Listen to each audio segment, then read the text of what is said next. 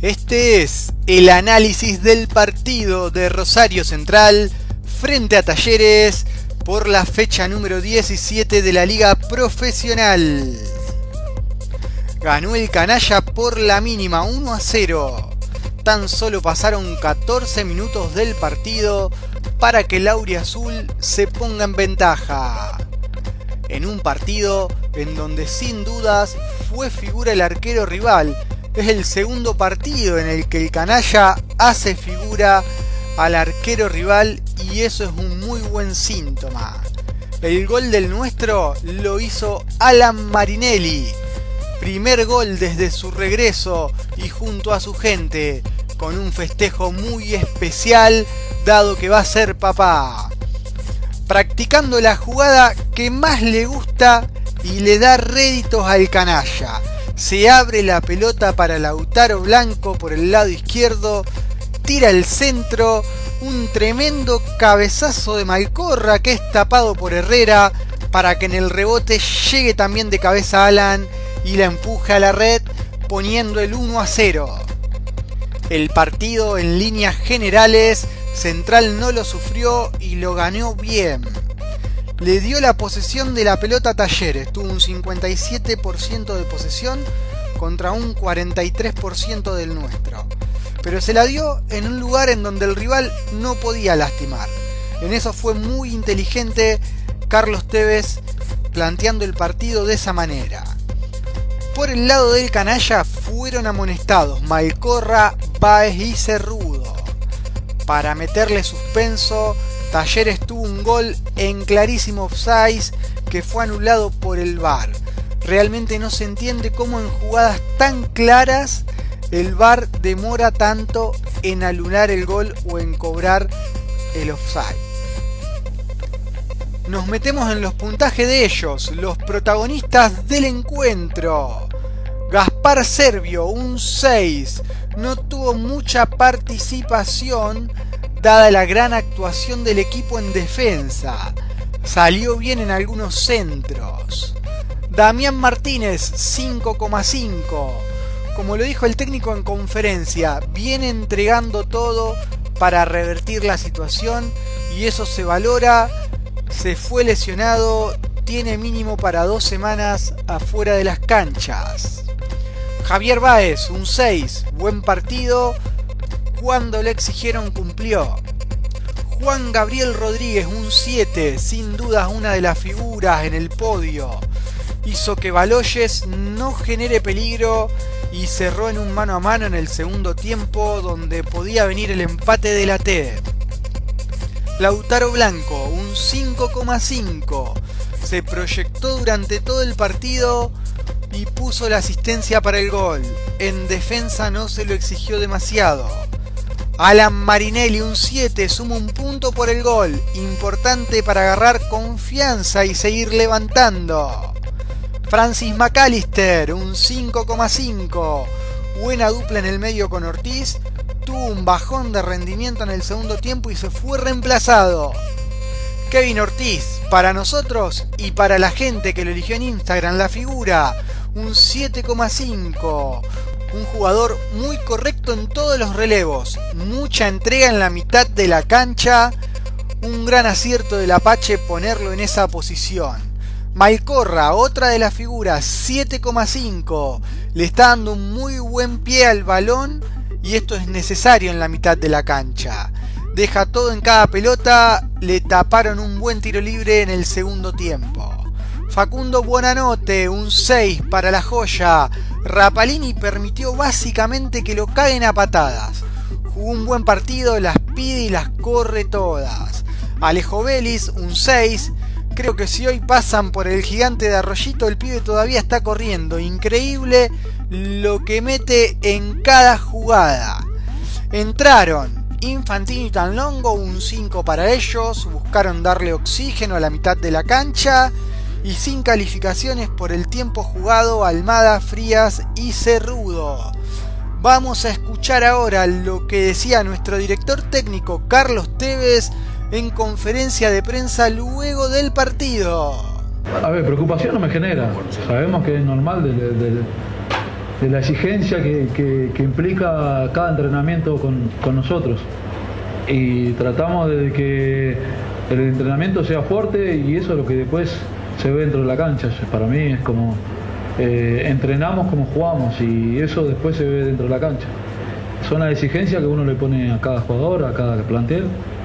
Y preocupar, no, no, me preocupa, sí, estoy con los muchachos, pero no me preocupa porque, como dije antes, la identidad como el equipo la, buscamos entre todos.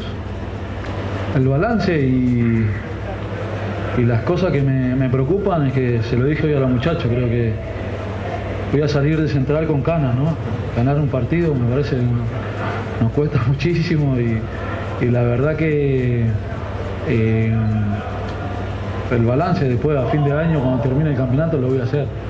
Lo que sigue, si seguimos así, voy a salir con canas, eso seguro, no sé. Que lo quiero, Damián.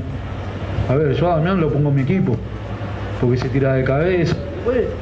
podemos discutir un montón de, cosas futbolísticas que, que, lo discuto con él en, privado, pero después es un jugador que se te tira de cabeza.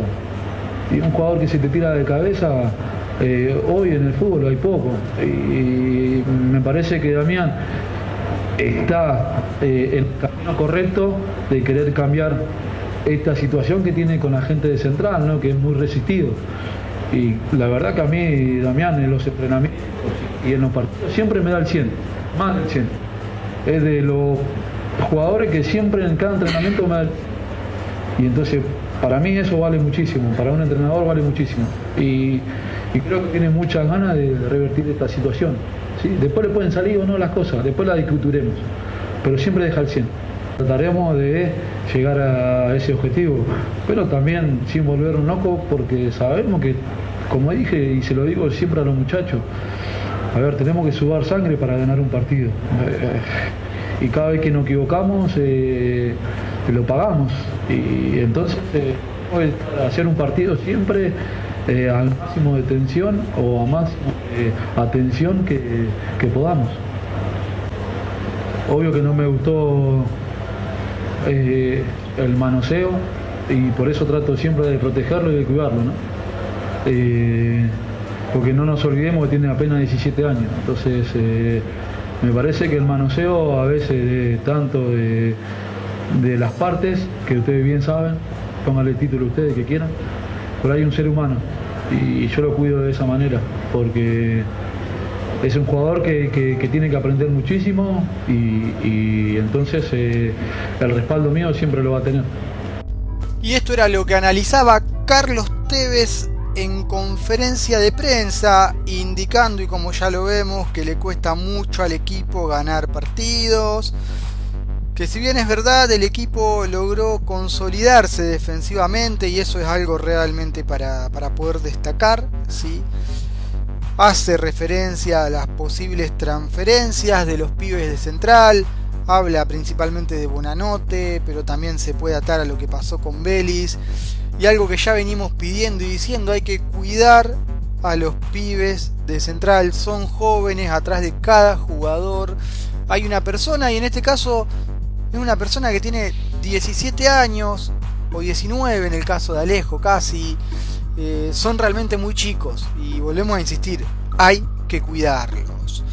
Hace referencia a Damián Martínez, a la entrega que tiene el jugador y la imagen que viene cambiando y lo resistido que es en cuanto a nuestra gente. Pero bueno, el técnico lo deja en claro, el jugador entrena, se entrega al 100% más. Es de esos jugadores que al técnico les gusta. Y esperemos que siga así y que las cosas le empiecen a salir cada vez mejor. ¿Qué es lo que se viene para el canalla el próximo jueves? 2030, visita Argentinos en la Paternal. El rival hoy en día está octavo con 27 puntos, a 5 del canalla tiene 18 goles a favor y 15 en contra. El equipo de Milito de local ganó 6 partidos, empató 1 y perdió 2. Los últimos 3 partidos disputados en el torneo, el bicho empató con Patronato en Paraná, perdió de local con Platense y viene de perder con Racing en el cilindro. Sin dudas buscará levantarse contra el canalla, pero el clima en las tribunas no va a ser el mejor y ese es el nerviosismo que buscará aprovechar el equipo del Apache para traerse un buen resultado. El canalla viene haciendo una campaña irregular, pero en los últimos dos de visitante empató frente a Boca y a San Lorenzo, por lo que buscará seguir por ese camino de sumar en esa condición. Carlos Tevez deberá rearmar el lateral derecho, dado que se lesionó Martínez y Cortés todavía no está para jugar. La alternativa que tenemos hoy en día es Facundo Almada, dado que Ulises Siccioli se fue con la selección argentina a disputar un torneo. Gracias por escucharnos. Búscanos en Instagram, central-copa. Vamos el nuestro.